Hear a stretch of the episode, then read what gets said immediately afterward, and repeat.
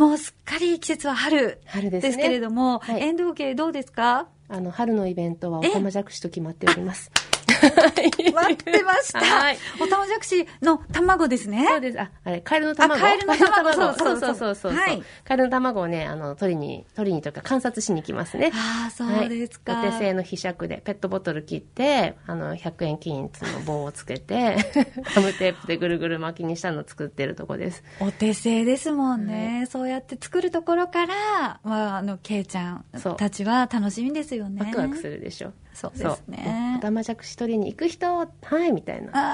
感じでやってます。春の陽気に誘われて楽しい春がやってまいりましたね。はい。さて、ドクタートークのラジオ診療室、今日のテーマは？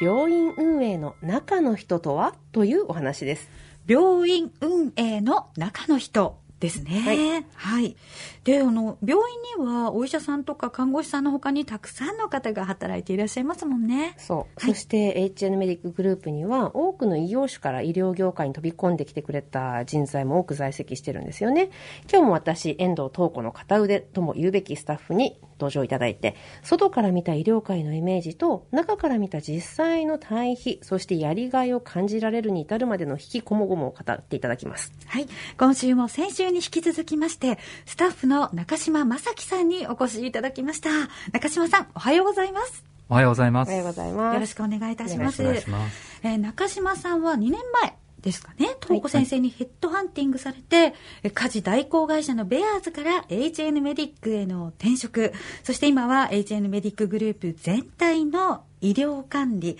人事、経理などの分野で活躍されています。で先週はヘッドハンティングの経緯ですとか、その時の中島さんの心境、そして実際に異業種から、あまあ、医療の世界に入って、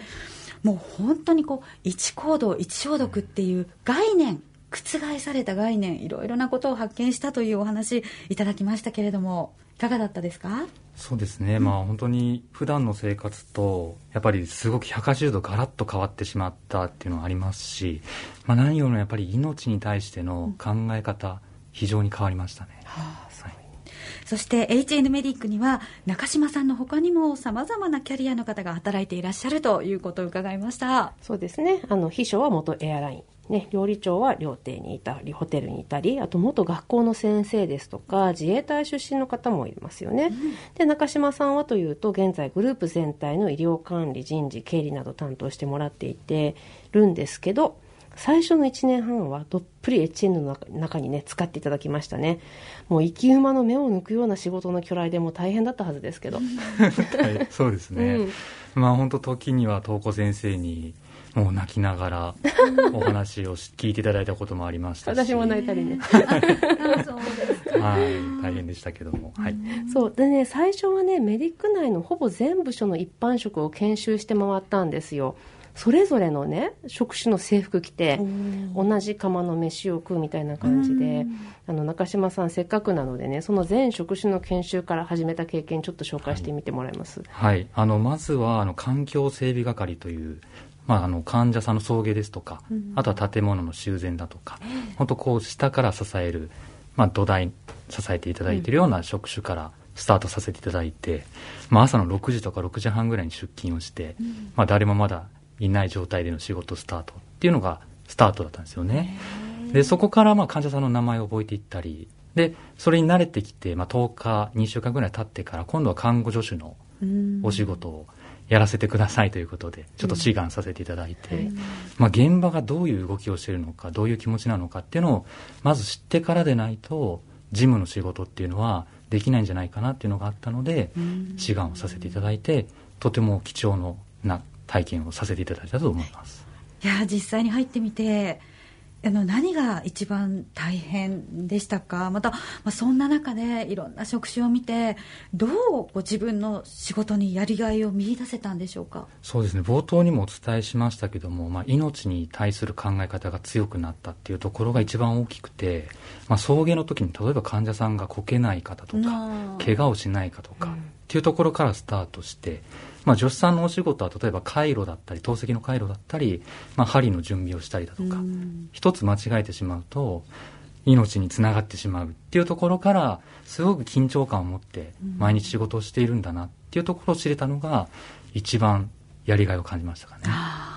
あのこんなエピソードがあるんですけど本当中島さんねコロナ禍が始まった頃にちょうど入職したっていうのがあってあのコロナに感染してしまった患者さんを HN メディックで透析するかもっていうふうになったシチュエーションに直面した時があったんですよね、はい、でその時に私たち移動手段がないって騒然となったんですよ。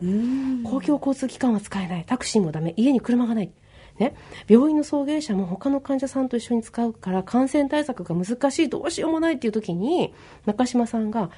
公の送迎がありますっていうふうに調べ上げてくれたんですよ。であの本当わーっと騒然としてる時の情報ってもう宝なんですけど、待ってても降ってくるものじゃないですし現場からなかなか手が届かないものなんですよね。よくぞその情報をアクセスしたみたいな感じになりましたよね。なんか映画みたいだったホワイトボードにねなんかいろいろ情報を書いてね、はい、なんかもう中島さんが紙持ってきて「あります!」みたいな。すごかった。いやとてもあのやっぱり未経験者からのスタートだったのでやっぱり医療現場の皆さんがいろんなことを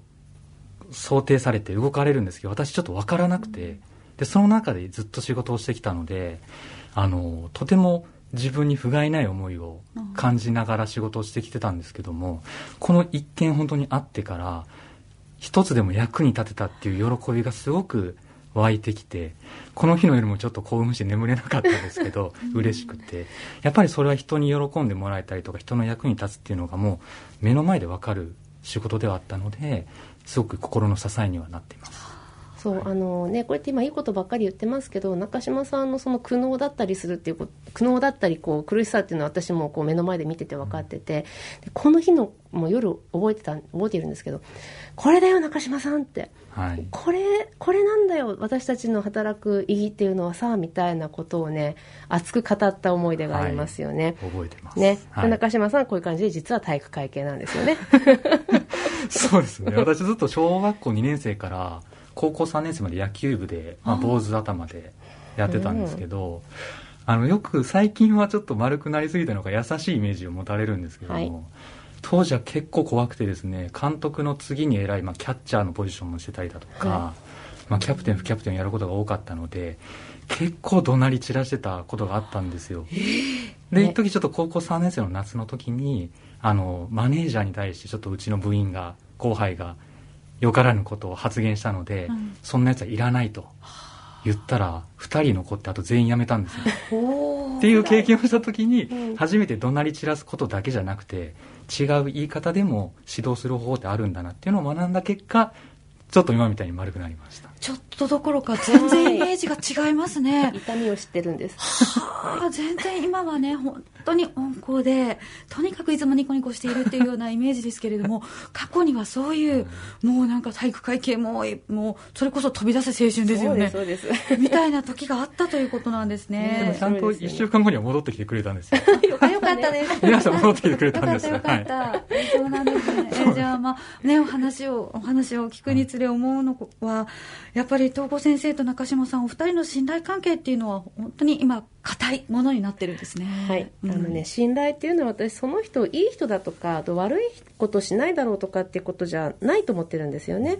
こう私が信頼してるって言った時の主観としてはその人がその人なりの仁義を全うするであろうっていうこととか、あと他の人へ誠意を持って生きているっていうことを信じるっていうのがね、ニュアンスとして一番近いかなって思うんですよ。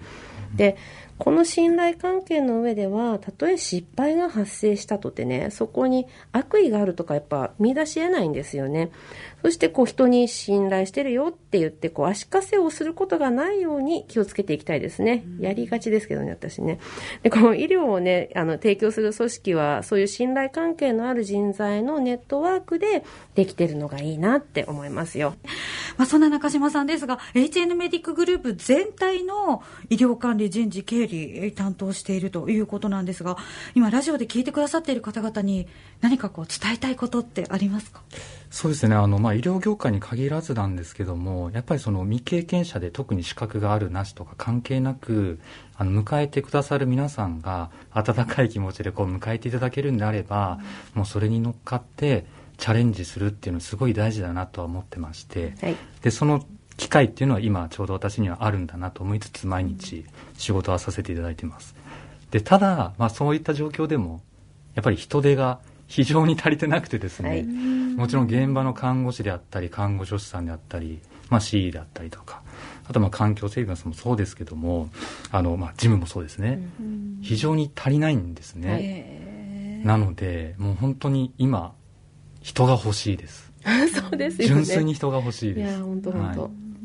ねあの、事務がね、なかなか今厳しいんですけど、医療事務って報われないんですよね。あの、医療従事者、我々、例えば医療従事者っていうと、看護師、医師みたいな感じにイメージされる職種っていうのは、患者さんと触れ合う時間が多いし、いい意味で感謝されること思いから、頑張れるんですよね、でも医療事務ってありがとうって言われることが相当少なくてしんどいと思うんですよ、で病院に行ってね会計が遅いからこう冷たくしちゃうとかそういうことはあると思うんですけど忘れてほしくないのは事務がいないと私たち働けないんでありがとうって事務の人にも言ってくれたらななんて思ってます。そうですね。もしかしたらねその一言で救われる人がいるかもしれないですそうねですねはい。私はもう本当に今東郷先生がおっしゃられた通りであのありがとうっていう一言があるだけで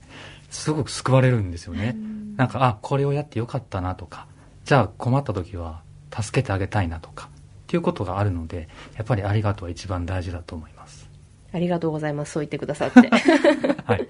私たちもね、病院に行った時には、皆さんに、その医療現場の皆さんにありがとうって声に出して伝えていきたいなと思いますね。お願いしますはい。先週、今週と、東子先生にヘッドハンティングされて、現在 HN メディックの医療管理、人事、経理などを担当されている中島正樹さんにお越しいただきました。中島さん、ありがとうございました。ありがとうございましたありがとうございました